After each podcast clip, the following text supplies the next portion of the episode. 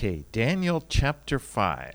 ダニエル書5章 And let's begin by reading verses 1 through 4. ダニエル書5章1節から4節をお読みいたしますベルシャツァル王は千人の貴族たちのために大宴会を催しその千人の前でブドウ酒を飲んでいたベルシャツァルは酒の勢いに任せて父ネブカドネザルがエルサレムの宮から持ち出した金や銀の器を持ってくるように命じた。王とその貴族たちおよび王の側室たちや次女たちがその器で飲むためであった。そこでエルサレムの神の宮の本殿から持ち出した金の器が運ばれてきたので王とその貴族たちおよび王の側室たちや次女たちはその器で飲んだ。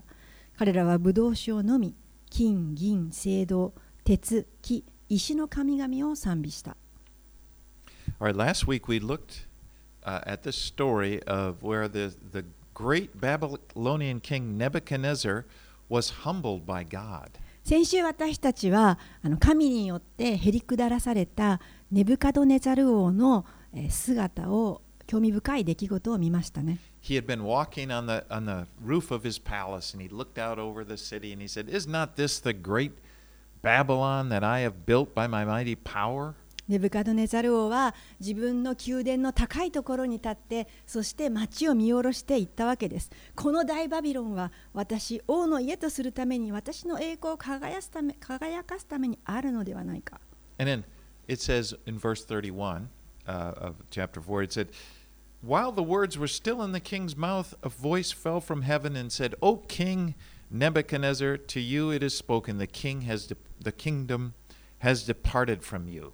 そして4章の31節でこの言葉がまだ王の口にあるうちに天から声があった。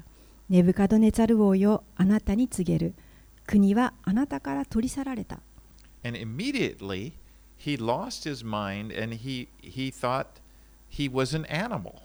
そしてそれを聞いたときに彼はすぐに正気を失ってしまい自分はこの動物だと思ってしまった。そしてそのままのに出ていってまるでこの牛か何かのように野の草を食べ始めたんです。He, he like、his, his そして彼はやがて見た目も野の獣のようになってしまいます彼彼の髪の毛もただ伸び放題になり爪もただ伸び放題になりま of seven years, it says seven periods of time, probably seven years, his sanity was restored and he praised the true God of heaven. そして、まあ、7つの時が過ぎた頃おそらく7年だと思いますけれども彼はなんとこの神神様のことを知るのです God had humbled him. 実は彼は神様によってへりくだらされていたんです And, and that allowed Nebuchadnezzar to see and realize that who God was, that God was the one in charge. He wasn't the one in charge, God was the one in charge. まあ、これらのことを通して彼は実は全てのことを司っておられるのは神なんだ自分ではなかったんだというふうに思うわけです Now, when we start this chapter, realize that 60, it's been 60 years since this happened. そして、えーこのことからやがて60年が経ちました It's 539 BC now. 今や、えーごえー紀元前539年になりました。And Belshazzar mentioned here, it, it says father, but actually the word for father means ancestor. So it's it, it he's actually Nebuchadnezzar's grandson. まあ、ここでベルシャツァルは父ネブカドネザルと言いますけれどもああの父と呼んでいますけれども、まあ、孫にあたります。Uh, in this chapter, we're going to see the Babylonian Empire coming to an end.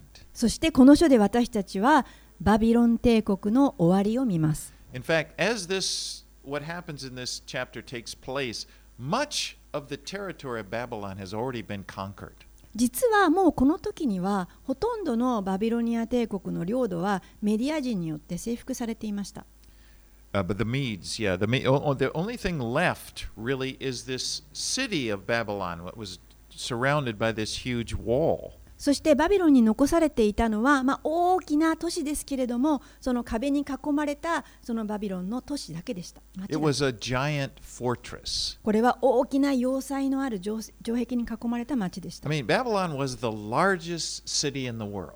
このバビロンという都市は世界で最も大きな町ですた。10平方キロメートル、まあ、片方が10キロあるわけです。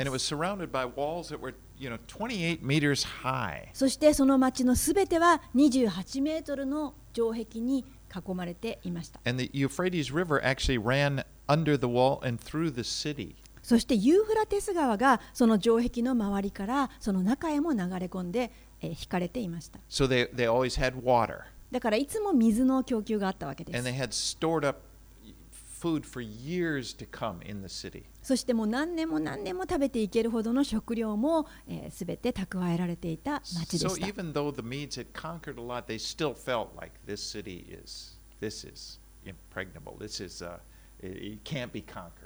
ですからメディア人が多くの領土を占領していてもこの都市があるから我々は大丈夫だという確信があったわけです So Belshazzar, who is now the king of Babylon, has a big feast and he invites all of his lords to it. そしてこのベルシャツァル王が今やこの、えーバビロンの王でしたそして周りの多くの偉い人貴人たちを自分のところに招いて大宴会を祝会を持ちあのひ催しました And probably the purpose was to demonstrate his power as his you know his kingdom is under siege and he wants to make a show like it's okay we're you know look at and he, and he invites all the the, the, the uh, officials to this おそらくそのようなあの立派な人たちを呼んで大宴会を見せたのはあの周りにこのように包囲されていても我々の国は安泰であるということを、まあ、デモンストレーションしたんだと思います。And, a, and another power play or demonstration of power is he, he had the,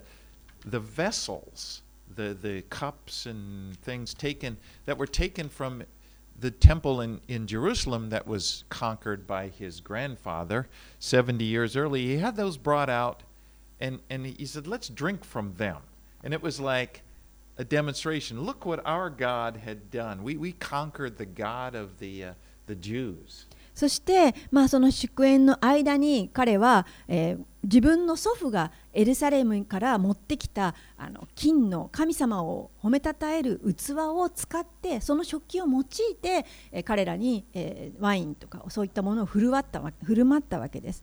でそのようなことをしたのはおそらく、えーやはり自分たちの神の方が、え彼らの神よりも、え征服したのだから勝っているというですからこれからも敵の神々をも征服するんだというそういったデモンストレーションのために行ったんだと思います。Now these cups, these vessels, they were they were in the temple originally and they were to be used for the worship of God. で彼らがあ使ったそのエルサレムから持ってきた器というのはもともとはエルサレムで真の神を礼拝するために用いられていた金の器でした。So now Belshazzar is using them for the worship of his God. でも彼らは今ベルシャツァル王はそれを使って自分たちの神々をえー賛美するために利用しました。And says as, as they drank from them, they praised the gods of gold and silver, bronze, iron, wood, and stone. そして彼らはブドウ酒を飲み金や銀青銅や鉄木や石でできている神々を賛美したんです。Now let's see what happened in verses 5 through 9. そしたら何が起こったか次を見ていきたいと思います。5節から9節。ちょうどその時人間の手の指が現れ王の宮殿の塗り壁の食台の向こう側のところに何かを書き始めた。王は何かを書くその手の先を見ていた。すると王の顔色は変わりいろいろと思い巡らして動揺し腰の関節は緩み膝はガタガタ震えた。王は大声で叫び呪文師カルデア人先生術師たちを連れてこさせた。王はバビロンの知者たちに言った。誰でもこの文字を読んでその意味を私に示す者には紫の衣を着せて首に金の鎖をかけこの国の第三の権力を持たせる。その時王の知者たちが皆入ってきたが彼らはその文字を読むことも王にその意味を告げることもできなかった。それでベルシャツァル王はひどく怯えて顔色が変わり貴族たちも途方に暮れた So just as Belshazzar is praising the gods of wood, you know, you know and, and his, his gods, it says suddenly, immediately, there's this. the- These hand, the fingers of a ha- hand appear and began to write on the wall. ベルシャツァル王がこの自分たちのこの偽りの神々を、えーほ真の神の器を使って偽りの神々を拝んでいるその時になんと壁に人間の手の指のようなものが現れて文字が書かれていったんです。And of course, his, he immediately, his mood changed. It said he was so scared his knees began to knock. でそれまであかそのことによって彼の顔色は変わって、えー膝はもうガクガク震えたわけで The, す。the color in his face drained out. He could barely stand up. もう立つこともできないような状態になって顔も真っ青になりました。Archaeologists actually have discovered, you know, because ancient Babylon is a real, you know, historical place, and they've dug it up and they discovered the remains of this room, what's probably this room. まあ、考古学者たちはあの実際にあのいろいろな遺跡を発掘してこのバビロンの都市が実際にあったことを見てきましたそして王座のある大きな柱がいくつもあるこの部屋も発見したと言います。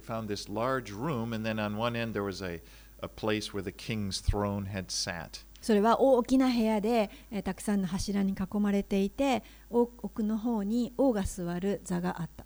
So you could actually see and imagine where the, these fingers had been writing.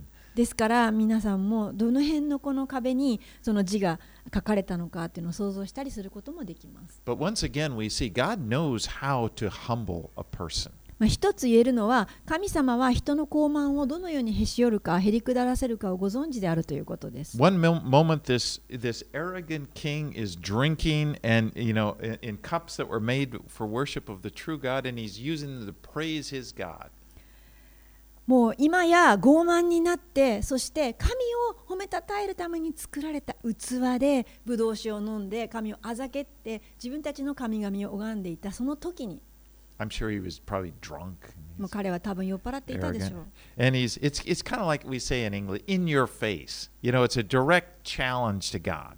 もうそれはもう英語では in your face と言いますけれども本当に顔の前に叩きつけるようなあざけり方です。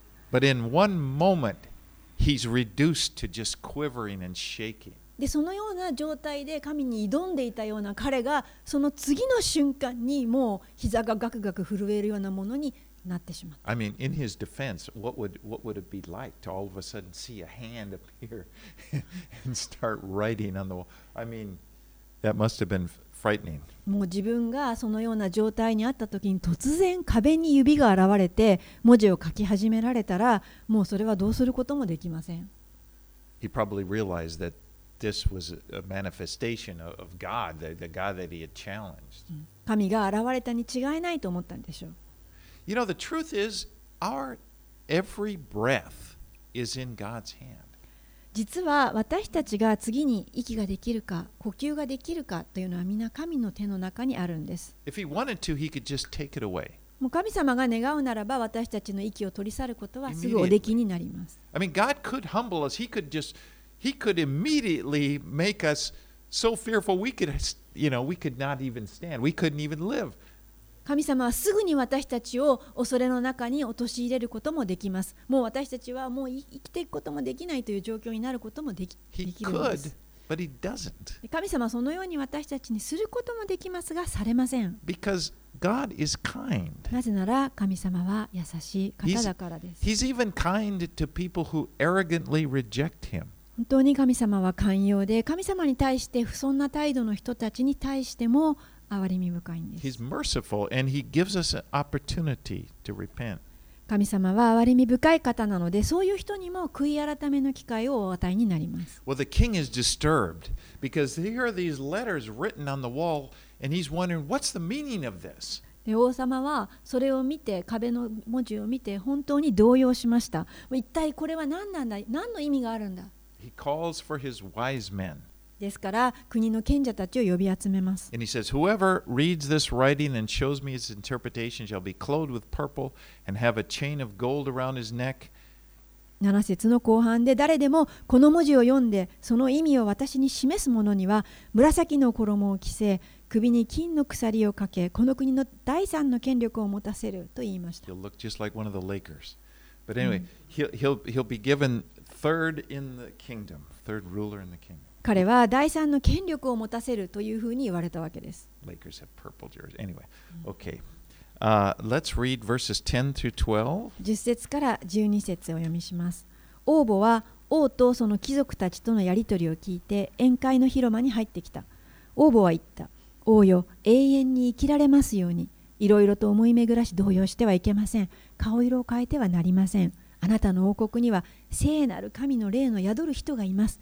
あなたの父上の時代、彼のうちに再起と聡明さと神々の知恵のような知恵があることが分かりました。あなたの父上であるネブカドネザル王は彼を呪法師、呪文師、カルデア人、先生術師たちの長として建てられました。王がベルテシャツァルと名付けたダニエルのうちに夢を解き明かし謎を解き難問を解く優れた霊と知識と聡明さがあることが分かっていますので今ダニエルを召してその解き明かしをさせましょ The queen that's mentioned here is thought to have been Belshazzar's mother because she would have been old enough to remember Daniel's interpretations of Nebuchadnezzar's dreams, his, his grandfather's dream. う、まあ、ここで王母と出てきますけれどもこれはベルシャツァルの母ですお母さんですダニエルが生きていたあダニエルがあ解き明かした時代のことを覚えている年代の人です And she said that Daniel had the spirit of the holy gods. 彼女はえダニエルには聖なる神の霊が宿っていると言いました And of course, her idea of the spiritual world was kind of based on her idea that there are many gods. まあ、彼女にとってのあの聖なる神の霊というのはあの自分たちの拝んでいる、えー霊的な神々を指してはいたと思います。 But Daniel had won the respect of the people. でもそういった人たちからもダニエルは尊敬をまたあ信頼を得ていたんです。And he had demonstrated his ability to interpret dreams and had demonstrated wisdom and knowledge that had been given to him by God. ダニエルは本当にこの夢を解き明かしたりそして神様から与えられた知恵と知識で、えーいろいろなことを行いました。And but you know, time goes by and people forget. They probably many people have just forgotten who Daniel was. でも長い年月が流れてえーダニエルが誰であったかというのを知る人は減っていきました。Realize now that Daniel's an old man now, ですからダニエルは今この時かなり年を取っています。probably close to 90. I would say in his 80s. 多分90歳近い、まあ、80何歳かになっていたと思いま Because す。remember, he had been taken captive in the first captivity, which is over 70 years ago. なぜならこの、えー最初の補修の頃にダニエルは連れてこられたのですからおおよそ70年前になるわけです。 And that, that 70 years of captivity is just about ready to come to a close. そしてこの補修の最後の年が今ここに終わりに来ているわけですから、まあ、ちょうど補修は70年ですからその終わりの頃ですね。Okay, let's read verses 13 through 17. はい、13節から17節に進みます。そこでダニエルが王の前に連れてこられた。王はダニエルに対して言った。私の父である王がユダから連れてきたユダからの捕虜の一人ダニエルとはお前のことか。お前のうちには神々の霊が宿り、またお前のうちに才気と聡明さと優れた知恵があることが分かったと聞いている。ところで私は知者、呪文者たちを私の前に召し、この文字を読ませて、その意味を私に告げさせようとしたが彼らはその言葉の意味を示すことができないでいる。しかしお前は解釈することができ、難問を解くことができると聞いた。今もしお前がその文字を読み、その意味を私に告げることができたなら、お前に紫の衣を着せて首に金の鎖をかけこの国の第三の権力を持たせよう。その時ダニエルは王の前で答えた。贈り物はご自分で取っておき報酬は他の人にお与えください。しかし私はその文字を王のために読みその意味を告げましょう。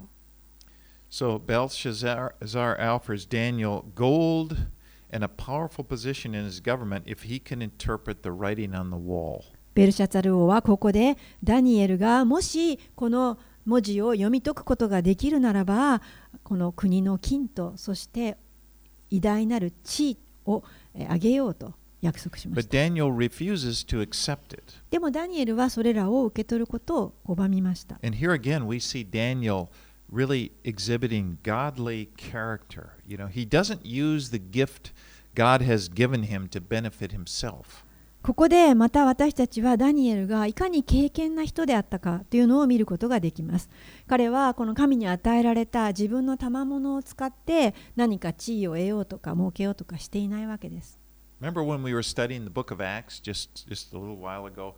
In, in chapter 8, there, when uh, Simon, Peter, Simon uh, the sorcerer, offers Peter money if he would, he saw that Peter could pray for people and they would receive the Holy Spirit. He says, Here, I'll, give you this money. Just give me that ability to, to, to pray for somebody and have them filled with the Holy Spirit. And Peter said uh, in Acts 8:20, Your money perish with you because you thought that the gift of God could be purchased with money? でここであの使徒の働き少し前に学びましたけれどもそこの8章の20節に出てきたこのシモンのことを思い出します。魔術師のシモンですけれども彼はこのペテロが使徒ペテロがいろんな人に手を置くと精霊が与えられるというその賜物を見て自分のお金を彼のところに持って行ってこのお金をあげるからあなたの持っているその賜物を買いたいというわけです。しかしこの使徒ペテロは断ります。お前の金はお前と共に滅びるがよいお前が金で神の賜物を手に入れようと思っているからだという箇所がありました All right, let's read on. Let's go from 18 through 23. では18節から23節に進みます王よ意図高き神はまさしくあなたの父上ネブカドネザルに国と偉大さと栄光と意向をお与えになりました神が父上にお与えになった偉大さによって諸民族諸国民諸言語の者たちはことごとく父上の前に震えおののきました。彼は思いのままに人を殺し思いのままに人を生かし思いのままに人を高め思いのままに人を低くしました。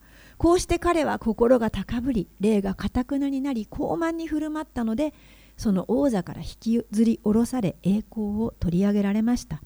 そして人の中から追い出され心は獣と等しくなりノロバと共に住み牛のように草を食べることになり体は天の露に濡れてついにこう知るようになりました。意図高き神が人間の国を支配し御心にかなうものをその上にお立てになるのだと。その子であるベルシャツァル王よ。あなたはこれらのことをすべて知っていながら心を低くしませんでした。それどころか天の主に向かって高ぶりその宮の器を自分の前に持ってこさせあなたと貴族たちとあなたの側室や次女たちはそれを使ってブドウ酒を飲みました。あなたは見ることも聞くことも知ることもできない銀、金、青銅、鉄、木、石の神々を賛美しました。しかしあなたの息をその手に握りあなたのすべての道をご自分のものとされる神をあなたは微笑褒めたたえませんでした。So Daniel reminds Belshazzar of how God had humbled his grandfather, Nebuchadnezzar. ダニエルはここで彼の祖父であるネブカドネザルがどのようにして神にあってへりくだらされたかという話を思い起こさせて話しました。God had given Nebuchadnezzar the kingdom, but Nebuchadnezzar attributed all of his success to himself. 神はネブカドネザルに大きな国と偉大さをお与えになりましたけれどもしかしネブカドネザルはすべての意向と栄光を作成功を自分へと自分のものとしたのです。And so uh, God had humbled him he made, by allowing him to lose his mind and have to live out in the field like an animal. ですから神様は彼の栄光を取り上げられてそしてへりくだらされましたそして彼は獣と等しいようなものになってしまったのです And now here Belshazzar, his grandson, he's come to the same place. そして今ベルシャツァル王は全くその同じところに立たされているというのです he's. He's. 自分の傲慢プライドが神の前に、えー反抗しています And, and Daniel says in verse 22, and you, you, his son, which again it means, and you know, his grandson, his his his uh, uh, any- anyway, Belshazzar, have not humbled your heart, though you knew all of this. You knew the story of your grandfather, but yet you allowed yourself to be proud. ダニエルはここでその祖父の話をするんです。22節その子である孫であるペルシャサルよ。 あなたはこれらのことをすべて知っていながら聞いていながら心を低くしませんでしたと。You know, it's easier to learn from someone else's mistakes than to have to learn from your own mistakes. 皆さん本当にこの自分自身が失敗を経験してしまうよりも誰か他の人の失敗を先に見て学んでおく方がたやすいんです。Belshazzar could have learned from what happened to his grandfather and, and not made that mistake. You know, he, he, he could have, but he chose to be proud. ベルシャザル王もこの祖父の失敗をずっと聞いていたわけですからそこから学ぶこともできたわけなんですけれどもでも彼はそれをせずに自分が高ぶるままになりました、And pride will do, pride blinds us to so many things. まあ、プライドというのは私たちをの多くのものを盲目にさせてしまいます It blinded Belshazzar. ベルシャザル王も盲目になってしまいました For one thing, he couldn't even recognize, he couldn't grasp the fact that his kingdom was about to collapse. まあ、一つ見えなかったことのに彼の王国はもはやあ崩壊寸前であったということその危機が見えませんでした His enemies had conquered much of his kingdom, and that and his and, that was that belonged to his grandfather. まあ自分の祖父に属していたこの大いなる偉大な国がもはや彼の敵に包囲されて征服寸前であったわけで In す。fact, as he's speaking, they are right outside the walls. まあ彼が今話している時にも実はその城壁の周りには敵がたくさん包囲していたんです。He's blind to that danger. でも彼は危険に対して目を見ることが盲目になっていまし。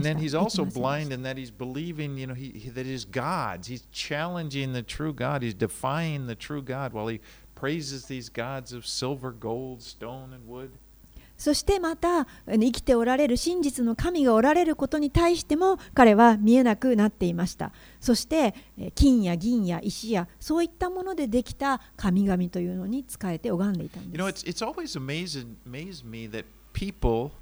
can worship something that they made, something they created.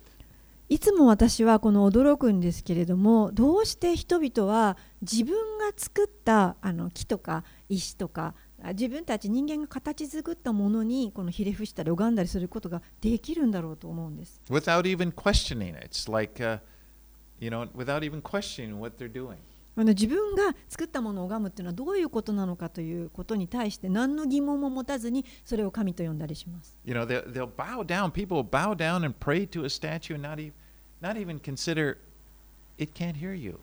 まあ偶像とか銅像とかそういったものを目の前に置いてそこにこのひれ伏して拝んだりするんです。でもそれはもちろん聞くこともできません、あなたの願いを。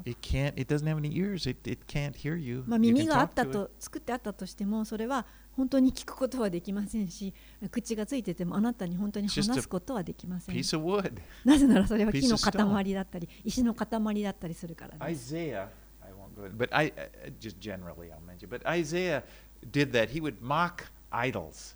He said a guy chops down a tree, and he takes half of the wood and he makes an idol to it.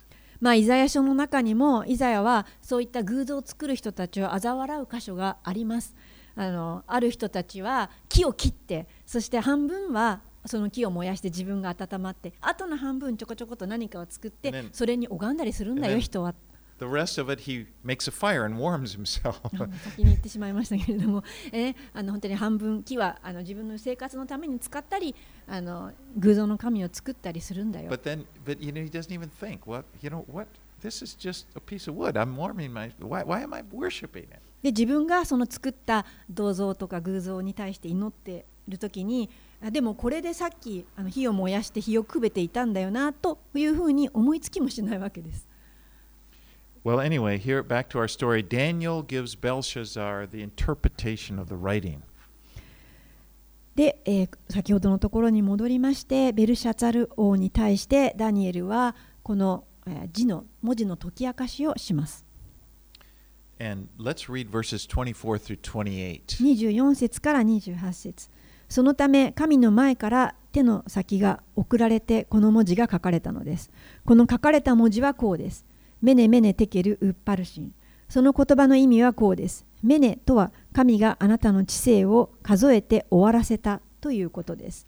テケルとはあなたが計りで測られて自分の足りないことが分かったということです。パルシンとはあなたの国が分割されメディアとペルシャに与えられるということです Now, the words that were written on the wall here, those were words written in Aramaic. That was the language that, that the king understood. That was the language they used.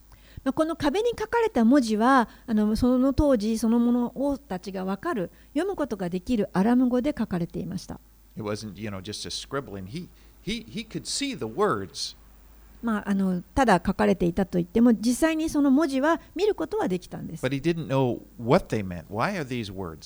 でもその文字が一体何を意味しているのかが理解することができなかった。And these words were it, they end up being like a riddle or a pun, so that the uh, the, the counselors, his wise men, they didn't know what I don't. They didn't understand what they meant, why they were written.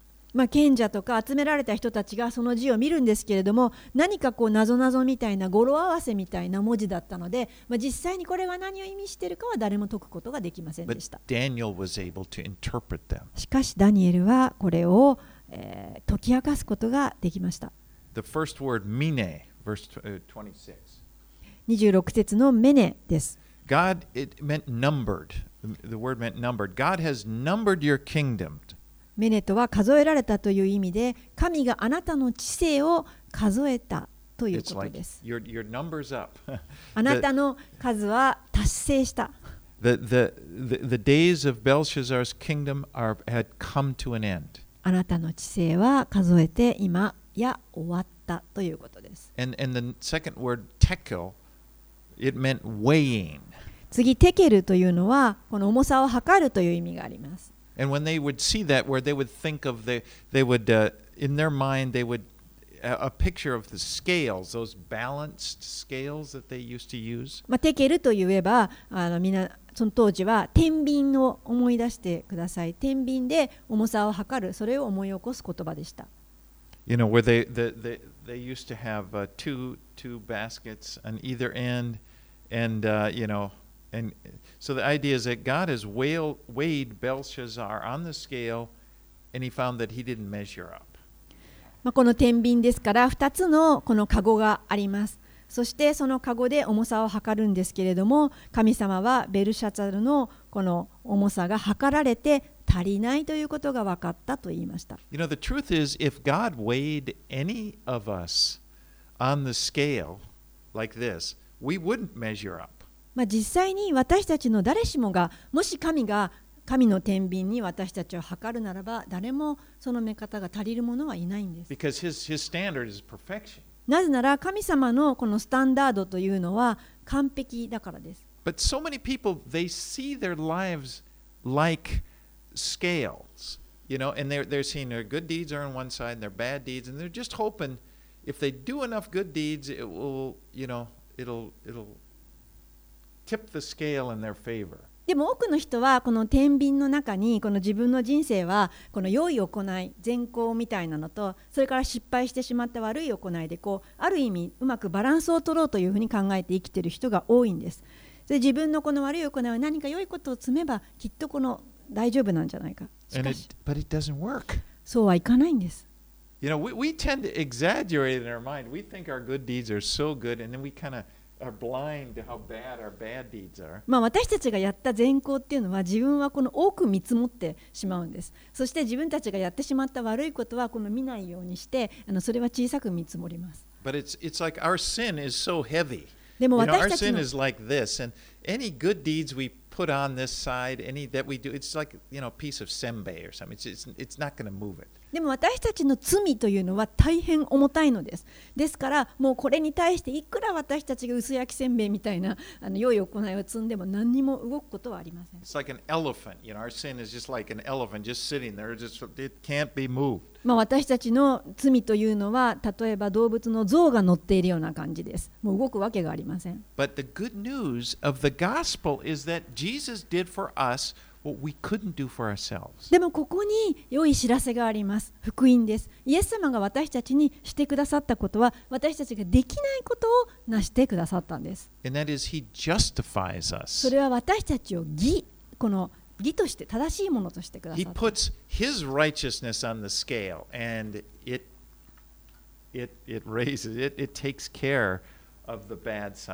イエス様が大きな、大いなる義を。私たちの代わりにしてくださったのでできないことをなしてくださいました。I heard an example. It's like Jesus stands on the scale with us, you know, and then あの例えでこの天秤の反対側にイエス様が立っている姿を、えー見たことがあります。But apart from Christ, apart from Christ, we have no hope. We are like Belshazzar, you're found lacking.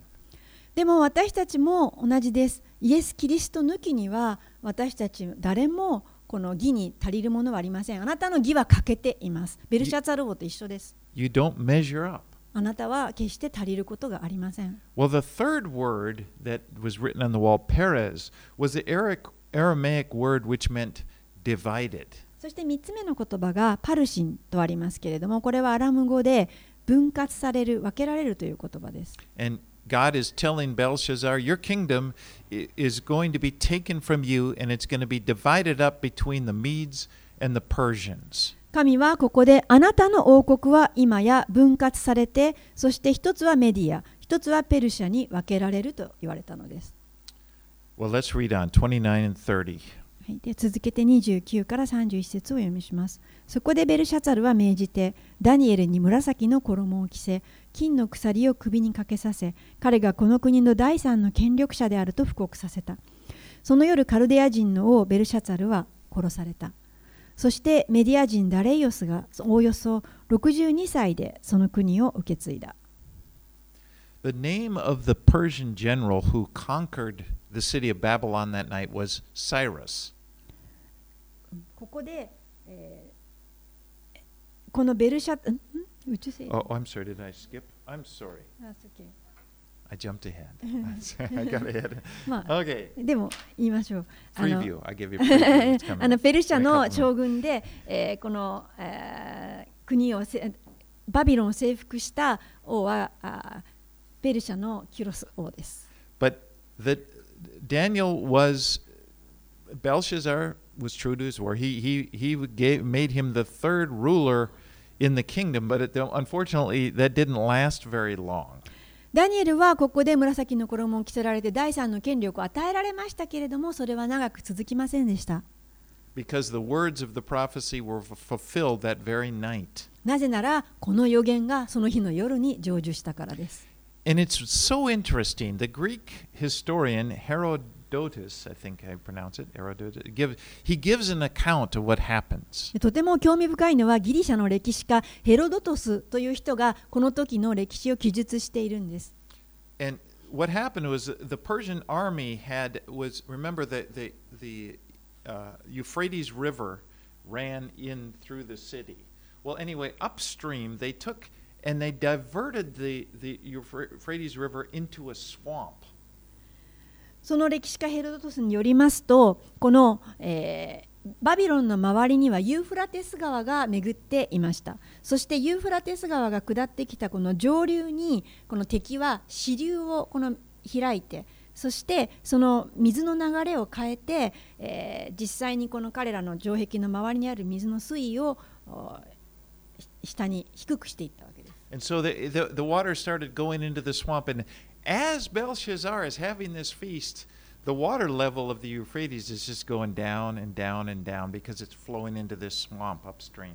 ペルシャの軍隊たちは川の水の流れを変えて上流の沼に水を流し込んだので、えーこのペルシャツァル王が、祝宴を催している間にバビロンの町の周りを巡っていたユーフラテス川の水位はどんどん落ちていき 軍隊が入りやすくなりました And the water level got so low that, that, that some soldiers were able to come in under the, the gates of the, the, the, the, the river gates. They were able to come up. They came in and, and then they opened the, the, the, the, the real the,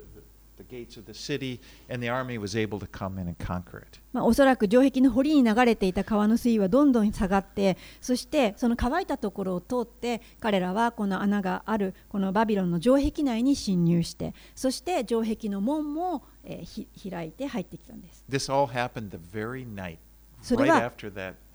The, the words were written on the wall. 先ほど、えー壁に文字が書かれたその日の夜にそれが起きたんです。And now, as I mentioned, the, this the general in charge of the arm, the Persian general. There was Darius, but then then there was the Persian uh, the, the the Persian general. He who conquered the city was Cyrus. そしてそれはあの先ほどメディア軍がと言いましたけれどもあーペルシャのこの 将軍ですねキュロス王によってそのことはあの実行されたんです計画実行された Now んです remember that the Medes and the Persians. So you read about uh, Darius the Mede and then Cyrus who was a Persian. So they're together. はい、その時に、えー将軍ペルシャ王の将軍とそして、えーメディアメディアの国と、えーペルシャの国というのは協力して、えー軍隊を送っていました。But what makes this so interesting is that there,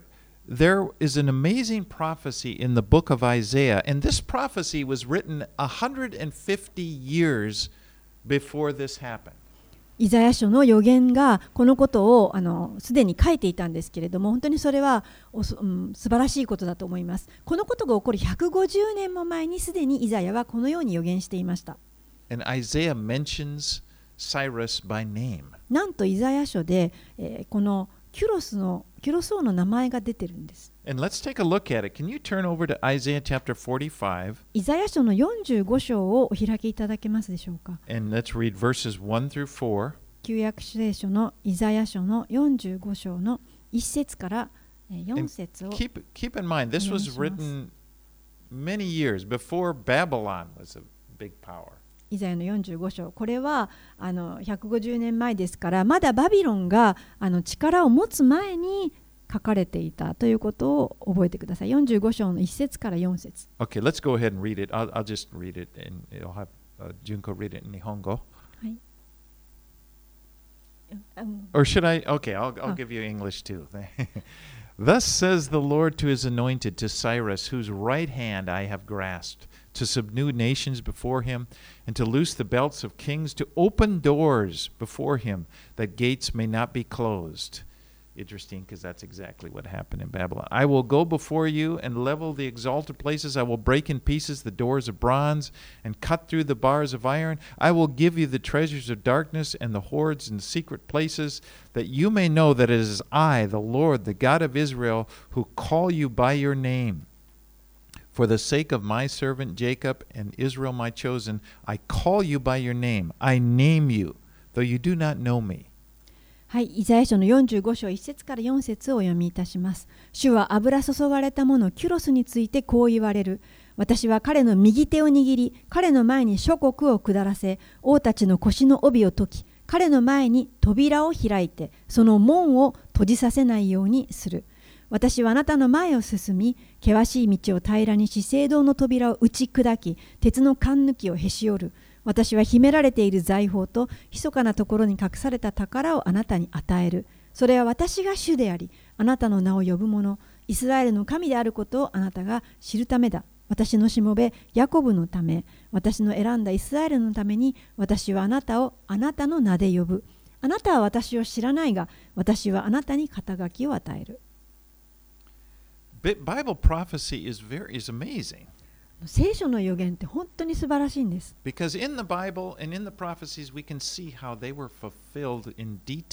私たちは聖書を読んでこの予言を学ぶ,が学ぶと、本当にそれが細かいところまで成就しているのを見ていくことができ。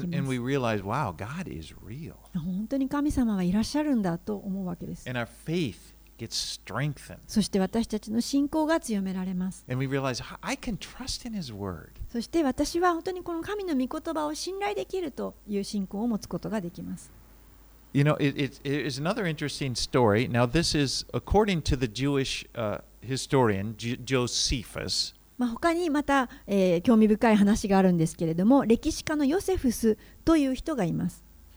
And Josephus tells the story of how Cyrus, the Persian general, when he came, he was shown the scripture i- in Isaiah. He was shown your this was all prophesied about you, and that that gave he was so impressed by this, and that influenced his decision to give the order for the Jews to return to Jerusalem to rebuild the temple. まあこの歴史家ヨセフスという人によりますとこのペルシャ王のキュロスは ペルシャの王のキュロスはこの当時書かれていた預言書を見せられてそして、えーこれはあなたの名前じゃないですか。あなたのことが書いてありますよ。というふうにあの告げ知らされます。そしてそれを読んであエルサレムに自分こそがこのユダヤ人を、返すものではないか。神殿を再建するように命令を出すべきではないか。というふうに思ってそれを実行したというのです。Now, the story of, of, of him being shown Isaiah, Cyrus being shown Isaiah, that's from Josephus. He's, you know, that's not the Bible, that's, but he's a historian, recognized historian. But let's look at what is in the Bible that does tell tell us about uh, what, how God influenced Ye- Cyrus. 今話したことというのは、まあ、歴史家の本本に書いてある事柄です。じゃあ聖書の方には何て書いてあるかを見てみたいと思います。 So let's look at Second Chronicles 36, 22 through 23. え歴代史というのがあります。歴代史の第2 36章の22節から23節 And it talks about Cyrus, the Persian. この第二歴代史にもペルシャ王キュロスのことが書いてあるん and です。he he would 36 he 章 would become king. It says, "Now in the first year of Cyrus, king of Persia, uh, now in the first year of Cyrus, king of Persia, that the word of the Lord by the mouth of Jeremiah might be fulfilled, the Lord stirred up the spirit of Cyrus, king of Persia, so that he made a proclamation throughout all his kingdom, and also put it in writing. Thus says Cyrus, king of Persia." The Lord, the God of heaven, has given me all the kingdoms of the earth, and he has charged me to build him a house at Jerusalem, which is in Judah. Whoever is among you of all his people, may the Lord his God be with him. Let him go up. 第二歴代史の36章22節から23節を読みします。ペルシアの王キュロスの第一年にエレミアによって告げられた主の言葉が成就するために主はペルシアの王キュロスの霊を奮い立たせた。王は王国の中に通達を出し、また文書にもした。ペルシアの王キュロスは言う。天の神主は地のすべての王国を私にお与えくださった。この方がユダにあるエルサレムにご自分のために宮を建てるように私を任命された。あなた方誰でも主のために民に属する者にはその神主が共にいてくださるようにその者は登っていくようにせよ。Well, in verse 31 here in Daniel, back to Daniel uh, chapter 6, it says Darius the Mede received the kingdom when he was about 62 years old. 先ほどのダニエル書に戻りまして31節メディア人ダレイオスがおよそ62歳でその国を受け継いだとあります。Now, it there's some concern. People kind of wonder, well, what's the connection between the two? Cyrus is all over history. Darius is not as much, but what it seems that Darius the Mede, Medes and the Persians had a had a, a line. They were together. That he was sort of a sub king under Cyrus, king. まあ、このメディア人ダレイオスというのはじゃあ誰なのかということなんですけれどもこのメディア人と、えーこのペルシャの国というのは当時一緒に戦っていましたなのでこの、えーダリダレイオスはおそらくペルシャのキュロスの下に置かれていたと思われます And, you know, perhaps he was just given this area of leadership of Babylon. キュロあキュロス王によってダレイオスはおそらくこのバビロンのエリアを統率するようにと任命されていたのでしょう Well, anyway, next week in uh, chapter 6, I'm sorry, we were in 5, I said 6, we're going to follow Daniel's life as we move now into the Persian kingdom. でいよいよ私たちは来週6章に入っていきますけれどもここではペルシャ王国における、えー世界史の次の段階が出てきます。Remember that vision that Nebuchadnezzar had of that big vision of the big body and the head of gold, and then it- it's it, the chest of silver? えーネブカデネザル王が見たこの夢のことを思い出してみてください。この金の頭からえー銀の胸へとこう時代が移っていきます。And the, the, the silver represented the Persians, and now we're moving into that. And next week, we're going to see Daniel's life Well, there Ginva- during the Persian kingdom. ペルシャですからあのその続きですね。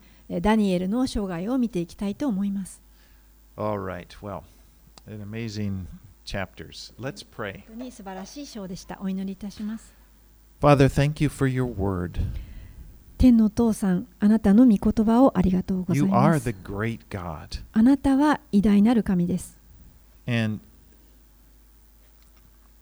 and, and and we're reminded of just how great you are and how we can just rest our lives in your hands. あなたがどれだけ偉大な方であるかということ、そしてですから私はあなたの中に私たちは安息を見出すことができることを学びました。And we can just rest and know your will is. Your your purposes are going to be fulfilled. あなたの御心に私たちは安息を持ち、あなたのあー見てに委ねます。And help us just to rest with our lives, our personal lives. That, that we're not, not talking about big kingdoms, or, but our personal little kingdom, if you want to say that. That our lives are in your hands. まあ私たちの王国というほどまでもないかもしれませんけれども私たちの人生はあなたの手の中にあることを知って、えー平安であることができますように And we feel secure with you. 私たち.はあなたにあるから安心できます And we bless your name. あなたの、えー皆に感謝します In Jesus' name we pray. イエス様の名前によってお祈りいたします Amen.